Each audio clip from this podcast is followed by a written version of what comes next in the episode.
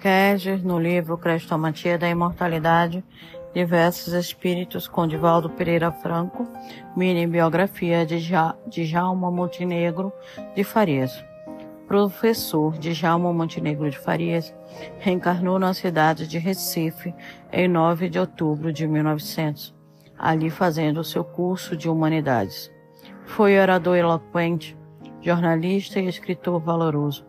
Lecionou na Escola Normal do Estado de Pernambuco e na Escola de Agronomia. Contador. Foi diretor da Fazenda Municipal e prefeito interino da capital.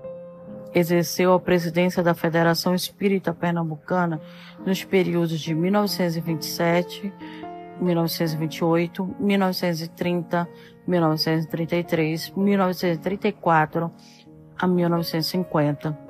Escreveu o livro Ensaio sobre a Reencarnação.